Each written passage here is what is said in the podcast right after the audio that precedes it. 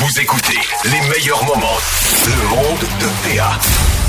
Catherine, euh, c'est euh, c'est il y a près de 24 heures maintenant, là, pas tout à fait, qu'on apprenait euh, le décès de l'ancien premier ministre canadien Brian Mulroney. Euh, et évidemment, ben euh, les réactions sont nombreuses. Il y aura funérailles d'État. Euh, ça a été euh, annoncé par le premier ministre Justin Trudeau. Et on a plusieurs extraits à vous faire entendre. Honnêtement, je, je, je trouvais que c'était la meilleure manière au point où on en est. là. Euh, il y a eu des super entrevues qui sont toutes disponibles au fm93.com en réécoute si ça vous intéresse, avec notamment Paul Arcan, Gérard Deltel, euh, d'autres personnes qui ont, qui ont connu et côtoyé M. Mulroney. Et j'avais envie qu'on fasse un peu un résumé de ses hommages, ses souvenirs et ses histoires que toutes ces personnes avaient à raconter. Mhm. Ben d'abord, tu parlais, tu parlais du premier ministre Justin Trudeau qui a confirmé qu'il y aura des funérailles d'État. Oui. On n'a pas encore euh, les détails, ils seront dévoilés euh, très très bientôt, euh, bientôt. Mais on va commencer euh, avec justement Justin Trudeau qui a souligné aujourd'hui plusieurs euh, des grandes réalisations euh, de Brian Mulroney. On l'écoute. Il a fait de grandes choses pour ce pays, que ce soit au niveau du travail avec les Américains pour signer l'accord de libre-échange, tout en repoussant contre les Américains sur les pluies acides, en étant un grand défenseur de l'environnement. Sur la scène internationale, en mettant de l'avant les valeurs du Canada, en luttant contre le communisme, l'autoritarisme, même contre l'apartheid. Euh, également, il y a l'ancien premier ministre Lucien euh, Bouchard qui était euh, sur les ondes du 98.5 un peu plus tôt euh, aujourd'hui, euh, qui a vécu euh, beaucoup, beaucoup avec Brian Mulroney. Donc, vécu d'abord une rupture publique en raison de, de- de différents politiques. Donc, les deux hommes se sont connus quand ils étaient à l'université. Donc, ils ont été à l'école ensemble. Ils se sont réconciliés dans les dernières années. Et Lucien Bouchard, lui, on rappelle, on se rappelle, a œuvré dans le gouvernement progressiste conservateur de Mulroney avant de devenir chef du Parti québécois. On écoute un peu là, euh, les derniers moments que Lucien Bouchard a partagés avec euh, son ami. On s'est vraiment dit que c'était dur pour euh, nous deux. C'était un conflit de conviction légitime de part et d'autre. Ça n'a pas été deux amis qui rompent euh, comme ça. Nous, c'était public. Très dur à vivre. Surtout parce qu'on était tellement près l'un de l'autre. On s'est retrouvés, puis là, ça a été euh, extraordinaire. On avait tellement de souvenirs en commun. On a beaucoup ri. Des retrouvailles qui, malheureusement, sont arrivées trop tard. Dans le sens qu'on n'en a pas profité aussi longtemps qu'on l'aurait souhaité. C'est une histoire assez triste là, de se dire qu'on on commence nos vies ensemble, on se sépare à cause de différents politiques, mais finalement on se retrouve à la fin euh, tout de même euh, une belle histoire euh, pour terminer tout ça. On aura Euh, d'autres extraits, là. Je veux juste faire une parenthèse parce que c'est. Le, le hasard veut Oui. que tu aies commencé à nous faire écouter Justin Trudeau puis cet extrait de Lucien Bouchard. Deux politiciens de deux générations différentes. Puis moi, c'est vraiment ce qui me frappe depuis 24 heures, depuis qu'on a appris le décès de Brian Mulroney, qui a gouverné à une époque où j'étais pas né. Ben, c'est pas de dire j'étais né, je suis né en 91, là. Fait que tu? J'ai- J'ai pas connu en vrai l'ère Mulroney. Euh, je m'intéresse, depuis que je m'intéresse à la politique, je te dirais que moi, ça commence pas mal avec euh, Jean Chrétien et Bernard Landry, mettons. À peu près, pour vous situer l'époque, là. Et puis, euh, dans les deux extraits qu'on vient d'entendre, il y a- il y, a vraiment deux générations. Il y a Justin Trudeau. Euh, honnêtement, je j'utiliserai pas le décès de Brian Mulroney pour casser du sucre sur le dos de Justin Trudeau, mais vous êtes capable, même sans que je dise rien, de savoir ce que je pense de Justin Trudeau. Là, c'est pas, euh, c'est pas un grand politicien, c'est pas un grand homme d'État extraordinaire et de grande, de, de grande stature. Tu sais, euh, quand on pense au, au, au legs de Brian Mulroney, on parle de l'apartheid, on parle de, de négocier le libre-échange avec les États-Unis, on parle des débats constitutionnels qui se sont qui se sont terminés en, en échec, Charlottetown et lac Meach. Mais quand même, tu sais, c'était des d'énormes chantiers, des, grands, grands projets qui, ont marqué l'histoire sur la scène internationale. Disons qu'on n'est pas là avec Justin Trudeau, mais en général avec les politiciens actuels. Lucien Bouchard a utilisé l'expression dans l'extrait qu'on vient d'entendre, un conflit de conviction. C'est ça qui a fait que ça a été long euh, avant que les deux hommes se réconcilient. Parce qu'ils avaient un conflit de conviction. Puis on dirait que c'est ce qui. C'est, pas mal de ça que les gens sont le plus en deuil aujourd'hui.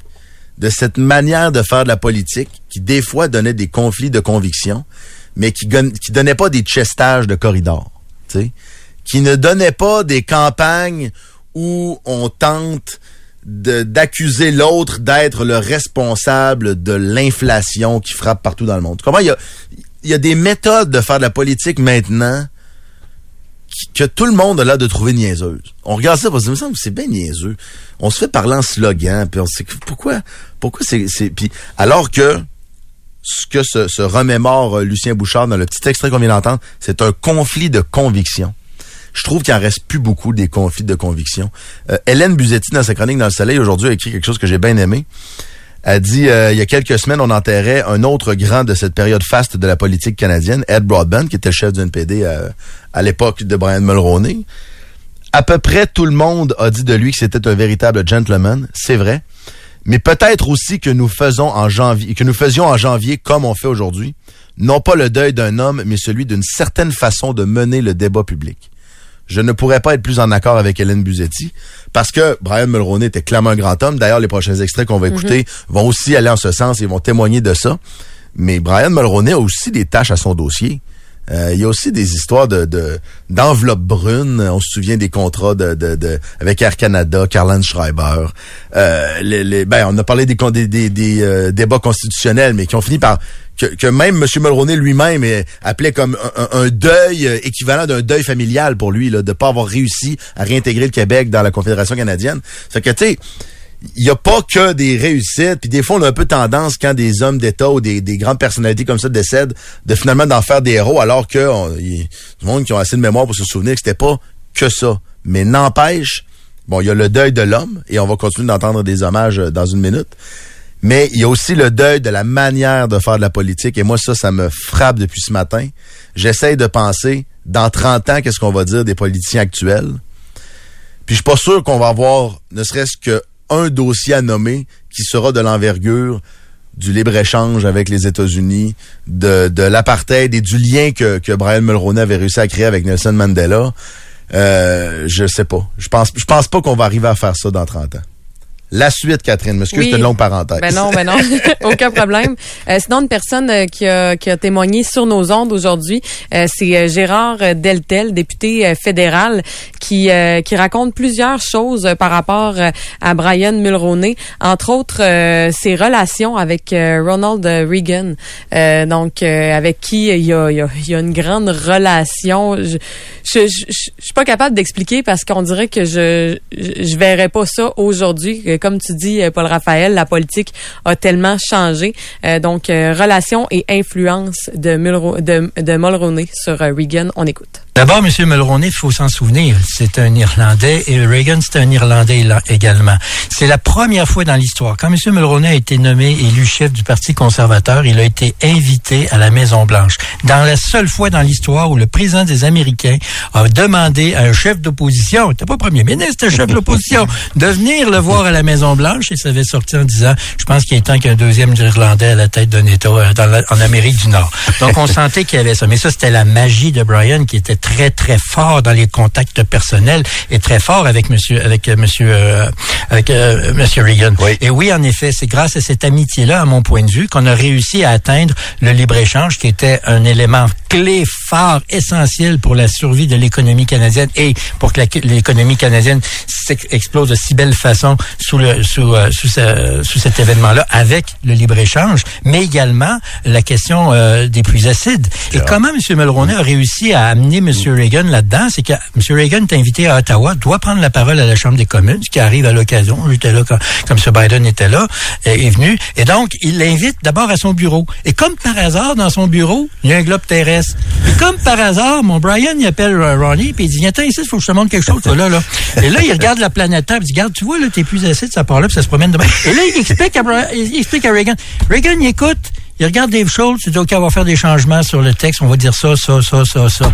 Sur le, on the, on the hook, là, tu sais, sur le coup, là, ça. il a réussi à convaincre le président des États-Unis de l'importance d'agir C'est, tu sais, ils font apprendre par laisser parce que Gérard Deltel est un as du récit, là. Mais honnêtement, il y a quand même quelque chose aussi dans la dans le fond de cette histoire-là. La forme et le fun à entendre. Donc, pour moi, je pourrais écouter Gérard Deltel parler de, de ces histoires-là à l'infini. Mais euh, mais sur le fond, c'est vrai que encore une fois, c'est une des choses qui a marqué l'ère Mulroney, c'est la collaboration avec les, États-Unis. Ça a résulté dans le libre-échange, dans des mesures justement pour euh, lutter contre les plus acides, puis bon, l'environnement.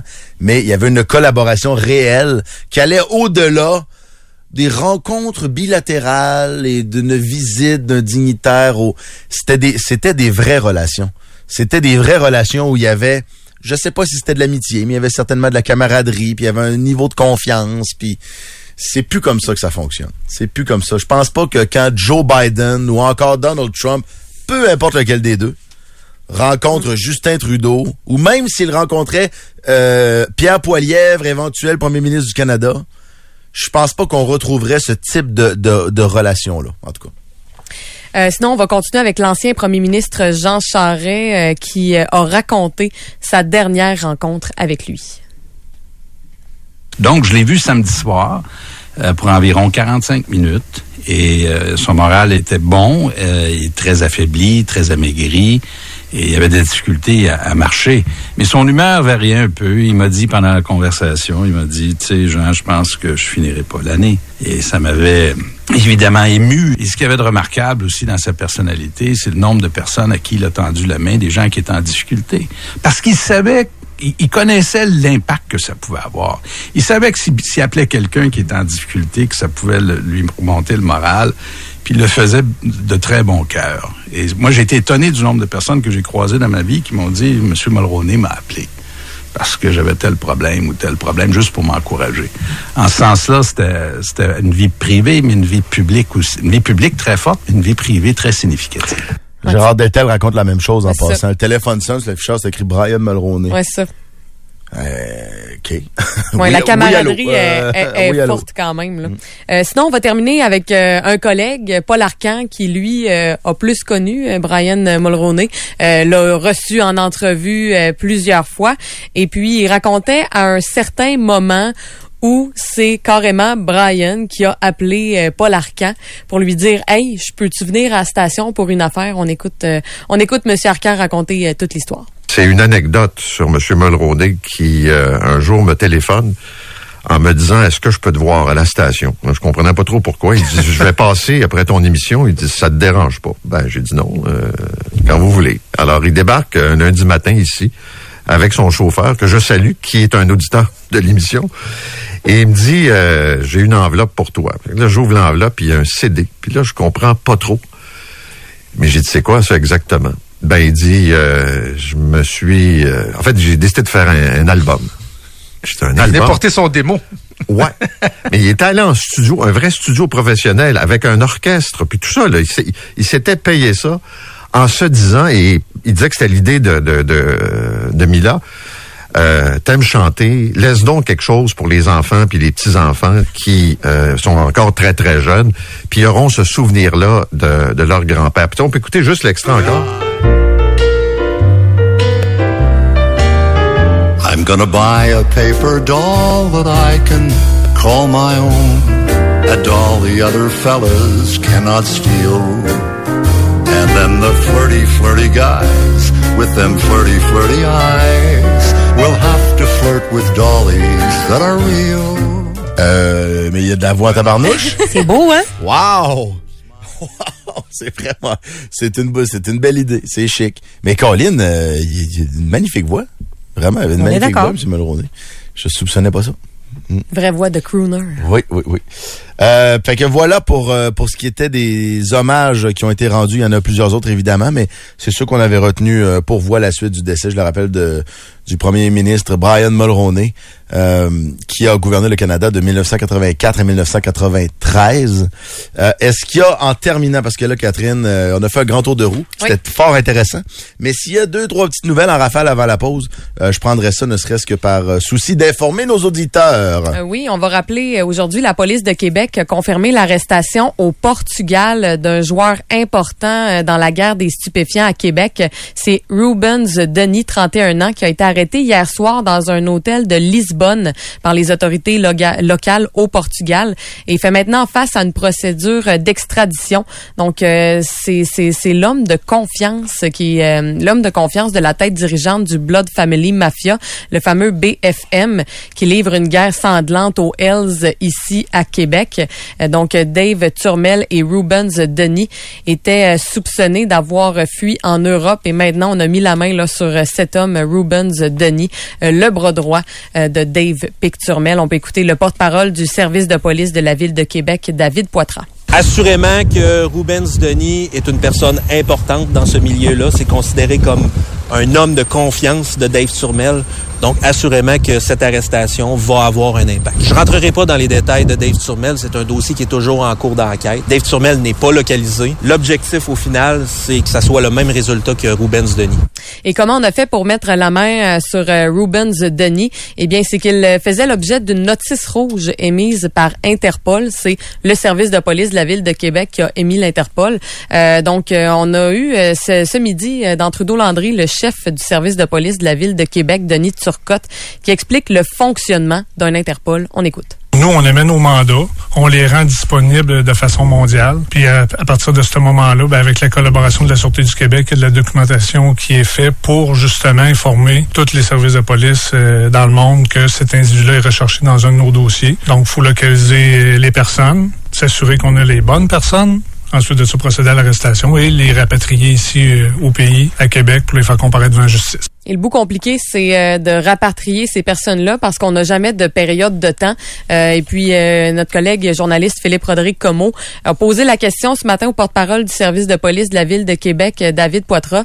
bon, est-ce que est-ce que vous avez déjà votre billet d'avion pour aller au Portugal pour aller ultimement chercher Rubens Denis?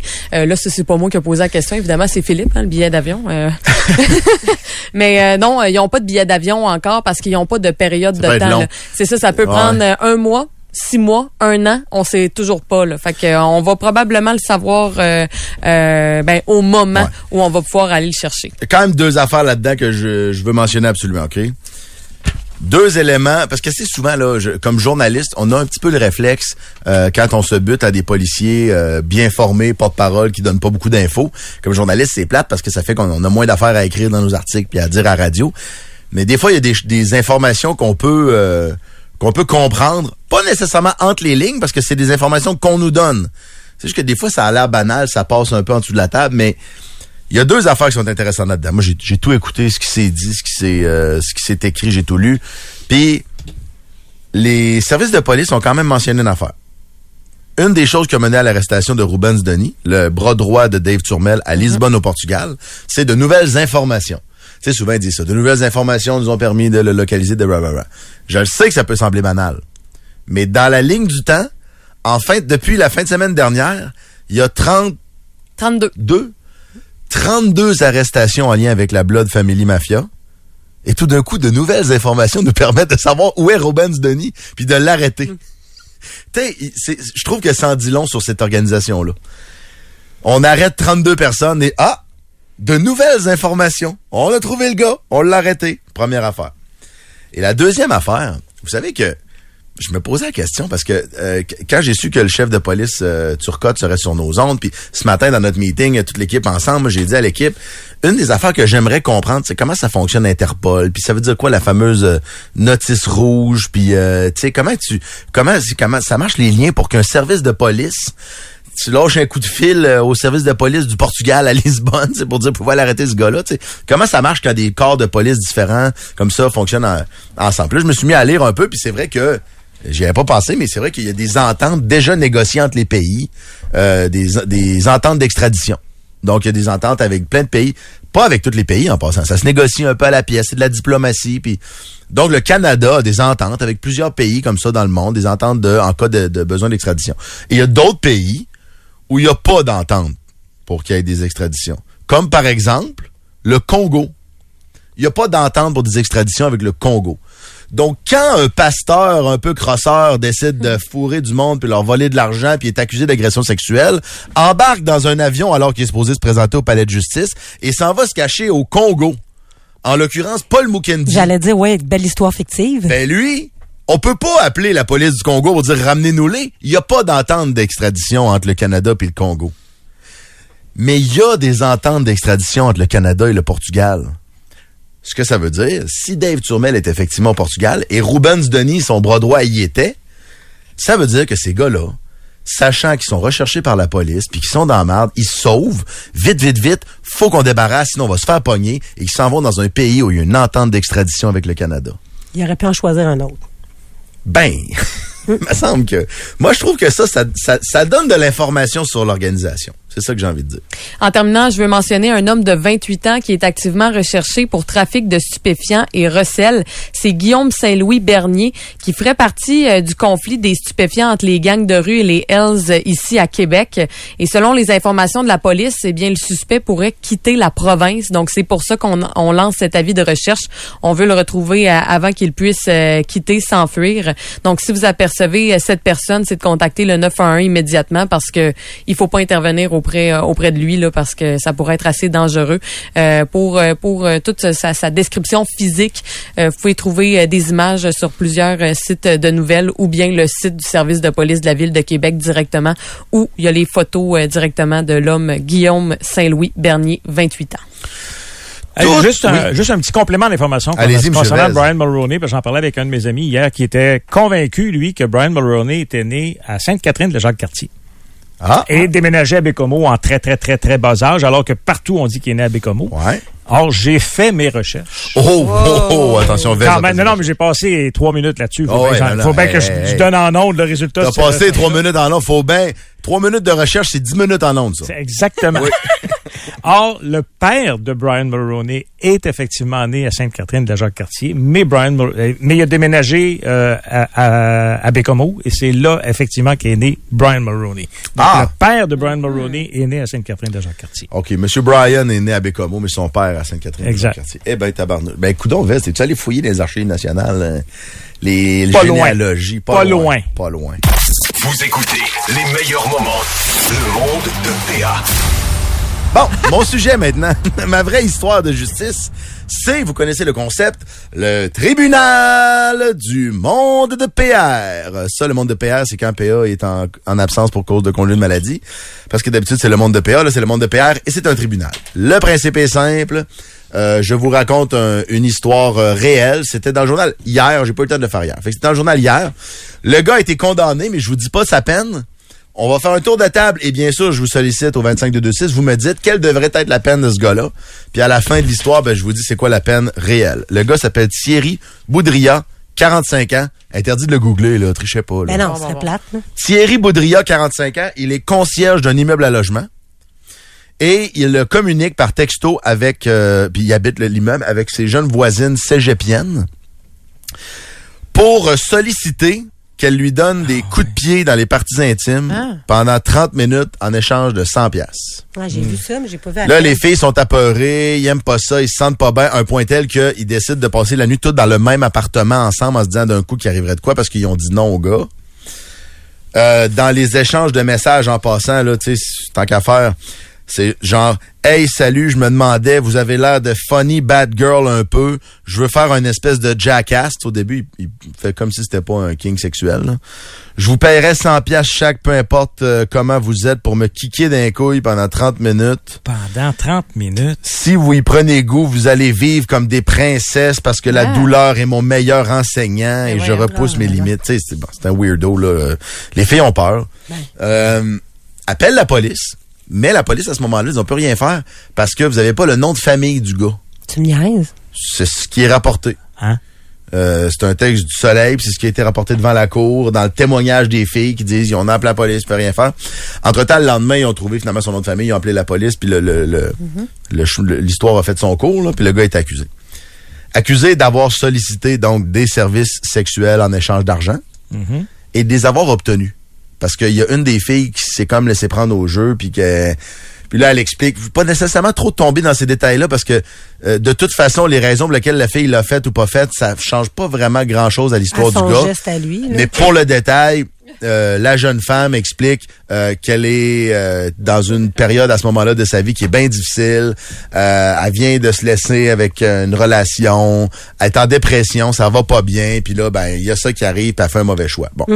Après ça, on pourra juger la fille si on veut après, mais c'est pas ça nécessairement. Non, mais Pas c'est pas de ça. C'est pas ça l'histoire. Donc le gars, avoir sollicité des services sexuels en échange d'argent, ça a un nom, finalement, ça s'appelle la prostitution, en tout cas. Et les avoir obtenus, OK?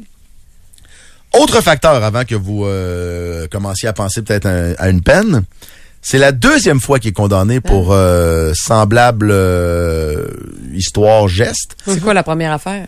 C'est la même affaire, c'est le même genre de sollicitation, mais la première fois, c'était des mineurs.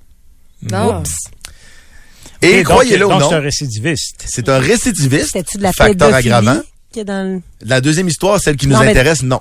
Mais dans la première, oui. La première fois, c'était des mineurs. Donc oui, c'est Ouais. considéré bien sûr. Mais là, ce que vous devez penser pour rendre votre verdict, c'est que fa- euh, facteur aggravant, c'est un récidiviste. Facteur atténuant, et c'est pas moi qui le dis, c'est la juge. Au moins, cette fois, il s'est assuré que Oui. les jeunes Ah, femmes étaient come on. majeures. Euh, Vous pouvez mailler Ah ouais. tant que vous voulez, mais aux yeux de la loi, c'est un facteur atténuant parce que la juge, il voit Une, amélioration. ou en tout cas une genre de Prise de conscience. un début de prise de contrôle Il est sur, vraiment sa, en train de se sur prendre sa en main. déviance Oui. sexuelle. là. Tu sais? Bon. Qui a fait un gros effort. Ben, elle, en tout cas, elle le mentionne quand même dans le jugement. OK? Donc, sollicitation de services sexuels en échange d'argent. Deuxième offense. Est-ce que vous êtes déjà prêt à vous risquer? J'aimerais qu'en fait, qu'on fasse déjà un premier tour de table. Et 25 de 2-6, euh, j'aimerais savoir quel genre de peine vous donnez à ce gars-là. Que Ça nous, on être- le donne ou qu'on pense qu'il a reçu? Ah, euh, que vous lui donnez. Quelle peine croyez-vous qui est juste, selon vous? Je vous demande pas euh, d'aller voir la jurisprudence. Non, non, non, non. Juste, en fonction de vos valeurs à vous autres, qu'est-ce que vous pensez qui est une peine juste pour ce gars-là? Et ça peut aller de prison, pas prison. euh, je veux dire, euh, il peut être... euh, pris- tu sais, la, peine, la pire peine qui existe, c'est prison à vie sans, possibilité de libération conditionnelle avant 25 ans. Meurtre premier degré. Si vous pensez que ça va la même affaire, vous avez le droit. Moi, je pense pas, mais vous avez le droit. Vous pouvez aussi donner une absolution inconditionnelle. Vous avez le droit, là. Tu sais, je veux dire, tout ce qu'il y a entre les deux, ça peut être des travaux communautaires, ça peut être une peine, ça peut être au pénitencier, ça peut être en centre de détention provincial, ça peut être une longue peine, une courte peine, ça peut être de, de- de- une probation, des conditions. Tout se peut. 25 de 2-6, quelle peine devrait être donnée à ce gars-là qui, pour la deuxième fois, sollicite des services sexuels en échange d'argent? Une question, votre honneur. Allez-y, monsieur. euh, Techniquement, c'est considéré comme une agression sexuelle? non. Ou de la prostitution, excuse-moi. Sollicitation de services sexuels en échange d'argent. Eh, mais c'est parce qu'on s'entend que c'est différent qu'une relation sexuelle complète comme on a l'habitude de le voir ou comme c'est- comme on entend généralement le terme prostitution? Ben, c'est, ce- tu sais, dans le sens, les filles, c'est, c'est- c'est- Mais ça peut être genre harcèlement. non, mais ce que je veux dire, c'est plus que c'est ce que c'est, là. Tu sais, ce que je vous ai raconté, le gars, c'est ça qu'il fait. Il texte, c'est le concierge de la, de la bâtisse, il texte des jeunes voisines en disant, voulez-vous me donner des coups de pied d'un couille pendant 30 minutes? C'est son espèce de, de déviance sexuelle à ce gars-là. Euh, bon, puis en passant, il y a d'autres facteurs aggravants atténuants, mais que j'ai considéré qui étaient peut-être un peu moins importants pour l'exercice, là, qu'on fait aujourd'hui. Ouais, mais mais c'est, c'est- ce que je veux savoir, c'est quelle est la peine que vous imposez à un gars qui fait ça. Puis là, ben, c'est la deuxième fois. La première fois, il était mineur, la Moi, deuxième je fois, ils pense sont qu'il y, pas. a- il y a eu un six mois. Toi, tu un dis six mois. Ouais, six mois, puis euh, travaux communautaires après. OK. Moi, il y a le- ce qui me gosse là-dedans, là, c'est c'est pas une position de pouvoir parce que c'est tu sais, c'est un concierge, mais en même temps, tu sais, il est Il a quand 45 même. ans? Ben, non, puis c'est que il est, tu sais, t'habites dans le même bloc, ou en Ouais, tout cas, ouais, il y a il- un peu fait- de ça, honnêtement. puis le fait que ça soit la, fait que, tu sais, comme, c'est vraiment épeurant pour les filles, là. Moi, Ouais. j'aurais dit deux ans, mettons, puis. Deux ans. Hey, honnêtement, moi, je pensais que vous alliez pas être fou Ben, dans le champ, j'avais vous envie pas si dans le champ. OK. Vez. C'est une déviance sexuelle ou du masochisme, tout simplement? Si le gars il avait demandé, fais-moi des genoux. Non, mais avec du monde consentant. Ouais, mais de solliciter ça auprès de des, de des, des personnes de son entourage qu'il connaît pas vraiment en échange d'argent pour de la sexualité. Mais c'est-tu de la sexualité? C'est ça, Oui. ça mon point. L'accusation formelle, Vez, je te le dis, c'est la dernière fois. Sollicitation Je le sais que c'est ça, de- mais d'actes sexuels faits, en échange d'argent. mais c'est, mais c'est pas un service sexuel. Ben, aux yeux de la loi, oui. c'est un- selon moi, c'est un service de masochisme. T'as le droit de Ouais, penser mais ça, dans mais masochisme, ça reste quand même des fois dans les préférences sexuelles, là. Ouais. Mais c'est ça qui, bref, c'est, c'est, c'est ça pareil, euh, le cas. Euh, OK, de bord, euh, cinq mois, puis euh, interdiction, évidemment, d'entrer en contact avec des victimes. Ed, as-tu un avis, toi? Ouais, moi, je, je pense que c'est sûr, c'est en bas d'un an. J'aurais dit trois mois, mettons, pour faire différent. J'ajoute un élément. Ah, ben Bon. ouais, mais là, Non, mais j'ajoute te un élément d'information, mais pas euh, par rapport au cas. La couronne demandait deux ans moins un jour.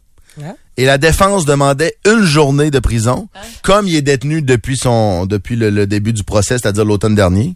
La défense demandait une journée avec probation et conditions. euh, bon. Donc, la couronne demandait deux ans moins un jour pour pas qu'il soit au pénitencier fédéral. Euh, couronne demande deux ans moins un jour, défense demande une journée. Avec probation et conditions. Mhm. Est-ce que vous changez votre, euh, Ben, votre réponse ou vous gardez la même? Ben, on garde la Ben, moi, même. j'avais dit deux ans, moins un Deux jour. ans, Deux. six mois. Moins un jour. Ben, moi, j'ai dit cinq mois, mais s'il est en, s'il est en dedans depuis, le, depuis Moi, son arrestation, c'est est fait, il est fait son cinq mois. Le verdict, c'est six mois, mesdames, messieurs. Oh! Catherine, t'étais direct Bravo. dessus. Merci. Et mesdames mon verdict messieurs. à moi, c'est deux ans moins un jour. Pourquoi? Oh. Come Fool on. me once, shame on you. Ouais, Fool me twice, shame on me. Moi, je trouve pour un récidiviste, là. Faut parce qu'il qu'à un moment- réfléchisse, parce que tabarouette. Il y a un paquet, tu sais, les conditions sont importantes là, dans ce genre de cas-là. Ça prend de la thérapie, ça prend un paquet d'affaires. Mhm. Ça prend de Non, plus pouvoir utiliser un cellulaire, ça prend... Mais ben, il peut en avoir en dedans et dehors. Là, dans les deux cas, mais c'est- depuis son peut, arrestation, il était, en, il, était, il était en prison depuis son arrestation l'automne dernier. Il a été détenu. Je sais pas si la thérapie a commencé, mais euh, de mémoire, thérapie, il, il a été euh, dans ces conditions, il faut qu'il qu'il suive une thérapie, il me semble. là. Mais il reste que, pour moi, la thérapie est aussi importante que la peine, Mm-hmm. mais je trouve que les peines, les récidivistes, les convainquent pas bien ben, d'arrêter de récidiver Mm. en général.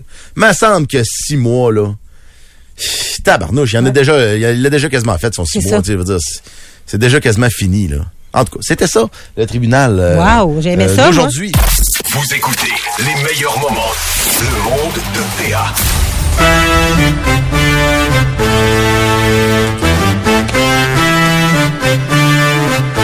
Est-ce que je suis le seul qui a pogné la maladie de la Formule 1 à cause de la série Netflix?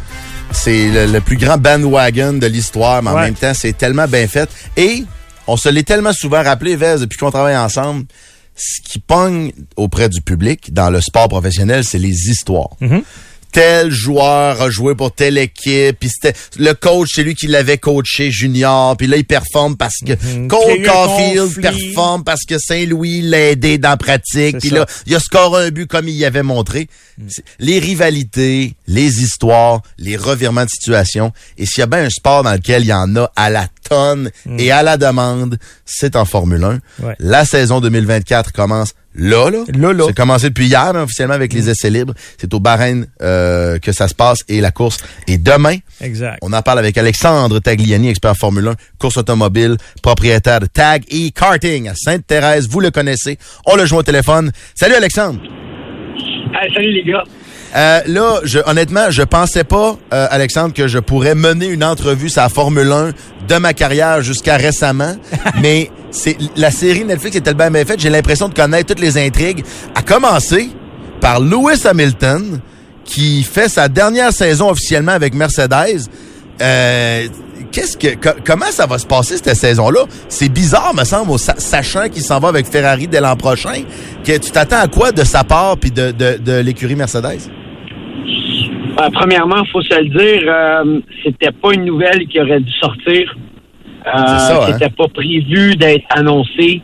Non, il y a eu, euh, il y a eu un petit leak euh, qui s'est passé. Alors, euh, Mané Ferrer n'a pas eu le choix de faire l'annonce, lui non plus. Euh, parce que honnêtement, dans la situation dans laquelle il est en ce moment, c'est pas c'est pas l'idéal. C'est, sûr que tant et aussi longtemps que tu as un contrat qui est pas terminé, tu as une ouverture pour l'année d'option, puis t'es pas sûr si tu vas la prendre ou pas la prendre, euh, il y, a, il y a un doute. Soit ton équipe, ton entourage, euh, les mécaniciens, les propriétaires, les ingénieurs, ils, ils savent qu'ils travaillent avec quelqu'un qui va rester avec l'équipe pour le futur. Là, tout le monde sait qu'il part. Donc, euh, ça doit mettre une dynamique qui est, euh, qui, qui, qui est un peu différente. Puis, euh, je sais pas si c'est à, son- à son avantage. Est-ce que ça se pourrait qu'en course, dans une fin de course serrée, Hamilton est juste, juste, juste devant une Ferrari? Ça se peut-tu qu'Hamilton fasse semblant de faire une erreur pour favoriser sa future équipe? Enfin, tu sais, mettons dans la deuxième moitié de saison, là. Je pen- je pense pas à ce point-là. Je crois que pour Mercedes, c'est c'est à leur avantage d'essayer de remporter un huitième titre avec euh, avec Lewis Hamilton parce que quand tu as un pilote de la trempe de Lewis avec le nom de Lewis, on a vu ce que ça a fait dès que l'annonce euh, a, a sorti. euh, L'action de Ferrari a monté euh, Ah de ouais. je sais pas combien de dollars. Là. Ça, ça a créé euh, des, des centaines de millions de dollars euh, en revenus. C'est, c'est fou, là. Alors, moi, je pense que c'est à leur avantage de pouvoir tirer le maximum de Lewis parce que s'ils pouvaient, exemple, gagner, tu t'imagines pendant combien de temps tu vas pouvoir euh, maximiser sur l'image d'une équipe qui a remporté son huitième titre avec Lewis Hamilton. Donc, c'est à leur avantage. Euh, puis Lewis est là pour gagner. Lewis n'est pas là pour faire euh, gagner d'autres pilotes, peu importe si c'est son équipe dans le futur. Alors ça, c'est mon humble avis. Mais, mais ce que je disais, c'était plus la dynamique par rapport au personnel tu sais, qui travaille sur la voiture de Lewis. Ils savent que tu sais, c'est éphémère, que ça va s'éteindre à un moment donné. Euh, donc, c'est pas une dynamique où est-ce que euh, qui est intéressante tout le temps dans la course automobile. Et puis les commanditaires, j'imagine, euh, Ah tu sais, les gens qui travaillent à aller chercher les commanditaires, tu sais, c'est tellement de la grosse argent. Puis là, tout d'un coup, tu sais un an d'avance que ta superstar des superstars, la tête d'affiche s'en va.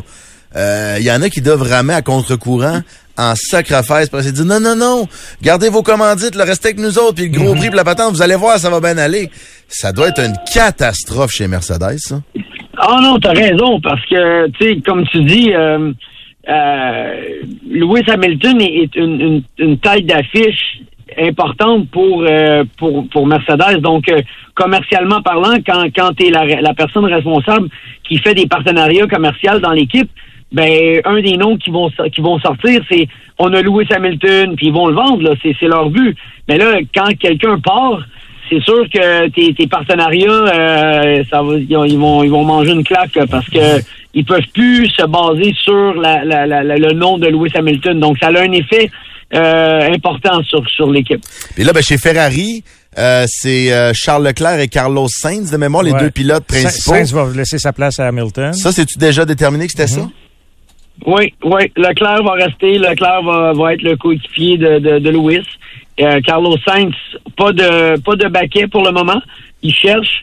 Euh, évidemment, il y a des spéculations. Tout le monde dit bon, il y a une place chez Mercedes, donc ça serait le pilote euh, logique d'aller chez Mercedes parce qu'il y a l'expérience. Euh, il est- c'est un très bon pilote aussi. Mais Mercedes ont maintenant un George Russell qui, est, après quelques saisons, est considéré comme un pilote vétéran. Donc peut-être qu'ils pourraient pointer, pointer sur un, un pilote qu'ils ont dans leur filière. Euh, un, un gars hyper rapide, un jeune euh, Kimi Antonelli. Euh, donc ça, ça pourrait être intéressant de voir euh, où ça s'en va ça pour le futur, mais euh, Sainz n'est pas encore placé pour le moment. Là, je regarde les résultats des qualifs de ce matin. Verstappen premier, tiens, tiens, quelle surprise. Euh, Alonso sixième, Lance Stroll douzième. Il me semble que ça ressemble pas mal, quand tu regardes l'ensemble des résultats, là, ça ressemble pas mal à ce qu'on avait l'an dernier. Est-ce que tu t'attends à une saison, à une saison bien différente de ce qu'on a eu en 2023? Ben, écoute, euh, premièrement, euh, je te dirais que euh, j'avais collé la shot euh, il y a quelques semaines quand les quand les essais ont eu lieu. Sainz avait fait le meilleur temps en 1.29.9. Puis j'ai dit ah d'après moi ça va rouler en 1.29.2. Puis Verstappen a fait la pole en 1.29.1. Fait que j'étais vraiment pas loin. Non. Euh, tu sais, aujourd'hui, avec les simulations, avec les prédictions, tout ça, tu sais à peu près qu'est-ce qui s'en vient. Euh, le côté optimiste de moi en moi dit que, puis c'est parce que je veux pas voir une saison comme l'an passé, là, on s'entend, c'est c'est vraiment pas ça. Là. Euh, je pense, je pense qu'il y a, il y a eu un écart qui a été, qui a été euh, rapetissé par, euh, par Ferrari. Je pense que Mercedes a fait un bond vers l'avant. Euh, dans la situation qualif, la journée du samedi, il était très rapide. Ils n'ont pas réussi à... Je sais pas, ils, ont- ils avaient déjà roulé très rapidement, mais ils n'ont pas réussi à améliorer aussi aussi aussi bien que Verstappen. Puis moi, j'ai été surpris un peu. Je m'attendais à ce que les deux Mercedes soient un peu plus vite que 1.29.4. Euh, mais c'est une 29.4 que Russell a réussi de faire. Mais si tu regardes entre le deuxième, là, qui est Leclerc, puis Hamilton, qui est neuvième, t'as trois, t'as trois dixièmes, là. On s'entend que, tu sais, des fois, là, euh, entre les Red Bull puis les, le dixième, là, il y avait presque une seconde, là. Ah fait que là, ouais. il y a, y a- y a trois dixièmes entre le deuxième puis le, le, le, le, le neuvième. je crois que ça. Puis là, t'as as deux Mercedes, t'as deux McLaren, t'as une Aston Martin, t'as deux Red Bull, deux Ferrari. Donc, je crois que pour moi là, l'écart il, il s'est rapetissé. Ça c'est la première chose que je pense. Est-ce que Red Bull va continuer à développer cette maudite voiture-là, puis ils vont toujours garder un avantage? Je peux pas te le dire, puis j'espère que non. Parce que si c'est ça, puis il y a personne qui peut rapetisser le, le, le troisième qui manque entre Leclerc et Verstappen, ça va être une année, une autre année plate, là. Puis il faut pas ça. En tout cas, à mon avis.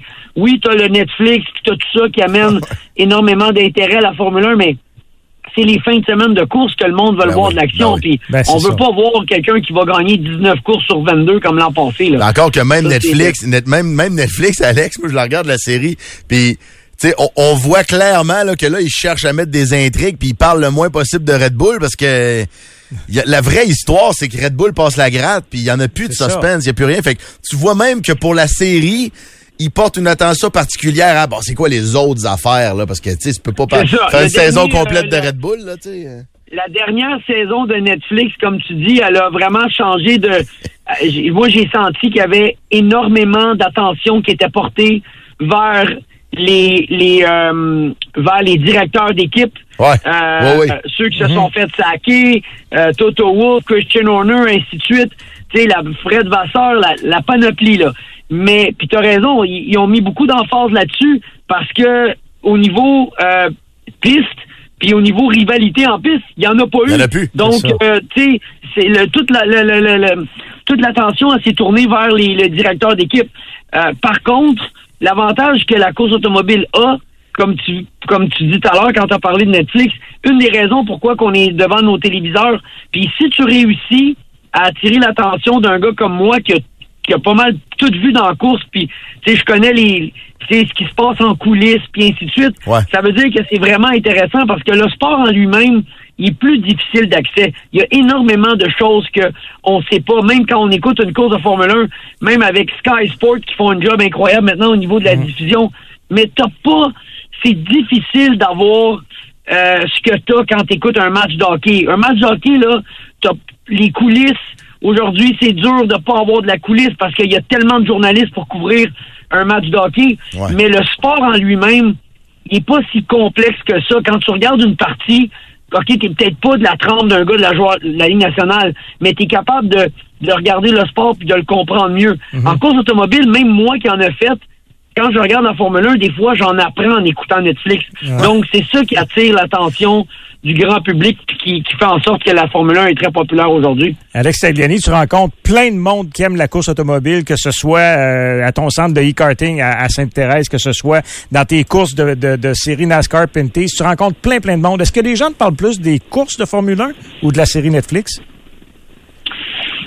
Euh, je je te dirais que je te dirais que avec tout le monde que je rencontre, c'est plus Netflix.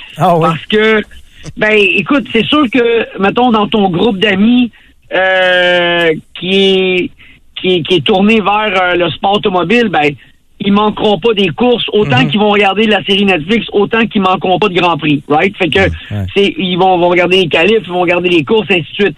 Mais quand tu parles de la majorité de la population que tu rencontres en général, que ce soit des clients qui viennent au tag, des gens qui font des, des groupes corporatifs au tag, tout ça, ça, ça veut pas dire que c'est tout du monde qui sont amateurs de, de sport automobile. Alors, quand quelqu'un te parle de Formule 1, la plupart du temps, c'est parce qu'il va avoir écouté Netflix, mais il aura peut-être pas été devant son écran pour écouter une course à, 7 heures- à 6 heures le matin, tu sais. On n'a pas le choix de te demander euh, ce que tu penses de Lance Stroll. Très- 12e aujourd'hui, ça ressemble beaucoup à ce qu'on a vu de lui à peu près toute la dernière saison. Encore derrière son coéquipier euh, Fernando Alonso. Euh, que- Qu'est-ce qu'on peut dire sur Lance Ben, Stroll? écoute, il y, a- il y a quelque chose, il y a quelque chose en moi, je sais pas pourquoi. C'est pas pour, c'est pas pour être à sa défense là, mais il y a quelque chose en moi qui, qui, j'ai un doute. Il y a quelque chose qui, qui j'ai une, une petite affaire qui marche pas au niveau du week-end parce que Lance là en Q1, Il était deuxième. ultra rapide, right? Ouais. Puis la progression entre Q1 et euh, Q2 a pas été la, la, la a pas été proportionnelle. Mhm. Écoute, il a, il a fait un temps de 1,29,9 en Q1, Ouais. puis en Q2, il a fait une 30,2. Ouais. Tout le monde a amélioré. Donc, qu'est-ce qui est arrivé entre Q1 et Q2? Je le sais pas. Je, peux pas dire, mais je pense pas que P12, c'est sa position. Parce qu'il y a quelque chose qui est arrivé. C'est pas normal que tu régresses entre Q1 et Q2. C'est pas ce qui est arrivé aux autres pilotes. Donc, il y a un point d'interrogation là-dessus. Puis on va pas le juger pour toute l'année par rapport à une, une course. Mais ce n'est pas seulement Lance Stroll. Ce week-end-là, il est bizarre. Tu avais Mercedes qui dominait la journée des pratiques. Ils ont, euh, Hamilton avait déjà roulé dans le 1.29, euh, je pense 7 euh, en, en pratique 2, je crois. Et il y a eu de la misère à faire une 29.7 en Q3, là. Fait que là, moi, je me pose des questions. Je dis, comment qu'un gars est capable de faire une 29.7, tu sais, en mettant la voiture à terre, en la sortant des garages, puis là, deux jours plus tard, en Q3, il fait une 29.7 avec des pneus collants quand il y a plus de gomme. Il y a quelque chose qui est arrivé qu'on ne sait pas, parce que normalement, la voiture aurait dû être un petit peu plus vite. Juste la gomme, quelques pneus de plus. Tu sais, un- une 29.4, là, c'est ce que Russell a fait. Pourquoi Hamilton a reculé? Pourquoi Lance n'a pas fait un meilleur temps en Q2? Il y a, encore des questionnements que j'ai avant de, de penser que la saison va être représentative de la qualif qu'on a eue aujourd'hui. En terminant, Alex, est-ce qu'il y a une surprise, mettons, qui pourrait être créée? Est-ce qu'il y a un pilote ou une écurie qui pourrait, selon toi, euh, déjouer un peu les pronostics euh, cette année? Ben, il y a deux, y- négativement puis positivement. Négativement, c'est Alpine. On l'a vu, là, Netflix, là, la saison vient de se terminer, puis Ouais. ils ont mis à la porte leur directeur en pensant qu'il allait... euh, puis, tu sais, euh, les autres directeurs comme Toto Wolff disaient, ben, let's see what happens, puis on regarde là, son dernier. là. C'était... Fait que peut-être c'est pas un bon move. Puis, au niveau euh, plus positif, moi, je te dirais que j'ai confiance j'ai confiance en, au Mercedes. Je sais pas quand ça va arriver durant l'année. Puis en ce moment, Ferrari pourrait jouer les troubles fêtes euh, avec Leclerc s'ils ont une voiture qui est pour les courses, c'est une voiture qui est qui est plus euh, qui est moins dure sur les pneus comme elle l'était l'an- l'année passée parce que Leclerc a fait des méchants de calibre de fou l'année passée mais la voiture était très très dure sur les pneus puis ça régressait en course puis qui donnait un avantage à Red Bull incroyable. On pense aussi que Red Bull a un pace de l'enfer pour la fin pour les courses avec les pneus de course. Mais ça, c'est à voir demain. Mais en ce moment, je pense que Ferrari Mercedes pourraient euh, jouer des troubles fêtes durant la saison. Puis s'ils continuent à progresser, comme je te dis, le côté euh, optimiste en moi dit qu'on pourrait peut-être avoir une, coupe de fêtes qui vont être intéressantes pour euh, les amateurs de course durant les fins de semaine de course. On se souhaite une saison de Formule 1 euh, divertissante. On va dire ça de même. Ah on oui, s'en souhaite une ça. qui est divertissante. Merci Alex Tagliani d'avoir pris un peu de temps pour nous. C'est bien smart. Merci beaucoup. Salut les gars, vous êtes gentils. Salut. Bye bye. Bye. merci. Alex Tagliani, expert Formule 1, course automobile euh, pour Cogeco. Vous pouvez l'entendre d'ailleurs sur toutes les antennes du réseau. Propriétaire de Tag e-Karting à Sainte-Thérèse. Sauf erreur au début de l'entrevue, on a même entendu un petit bruit de char de course. Hein? Ça, Oui. c'est pas arrangé avec le gars des vues, mais qu'est-ce que Ouais. tu veux quand on parle avec des vrais experts et, parle avec un expert course automobile, il faut bien qu'on entende des accélérations Ben oui. de char. C'est ça qu'il fait dans la vie, lui, Ah oui. les accélérations de Puis char. il pilote encore dans, Pilote dans la série Pinties, le- Ouais. canadienne de NASCAR. Ouais. Ben hâte à ça. Je pense que demain, j'essaye... euh, parce que moi, je regardais la série Netflix, mais j'ai jamais checké une course. Sérieux? je te jure. Fait que je pense que demain, je check une course. Ben, t'as pas le choix. C'est à 10 h demain la course. 10 heures le matin? 10 h demain matin la course de. Ça dure combien de temps, une course? Une heure et demie. Bon, c'est pas très long. Ouf, ça va être tough. 10 heures, c'est pas une bonne heure pour moi. non, mais avant le dîner, t'as déjà fini. Là. Non, mais j'ai un enfant, moi. Non, mais Oh, mais c'est ça. C'est pas une bonne heure. Enregistre, enregistre, et Enregistre. écoute-la morceau par petit bout. Morceau par Euh, non, mais moi, c'est parce que j'ai avec l'ordi RDS, regarde, faut aller à la pause, là. Mais euh, j'ai pas d'enregistreur, moi. Ouais, ouais, c'est ça. Que voulez-vous?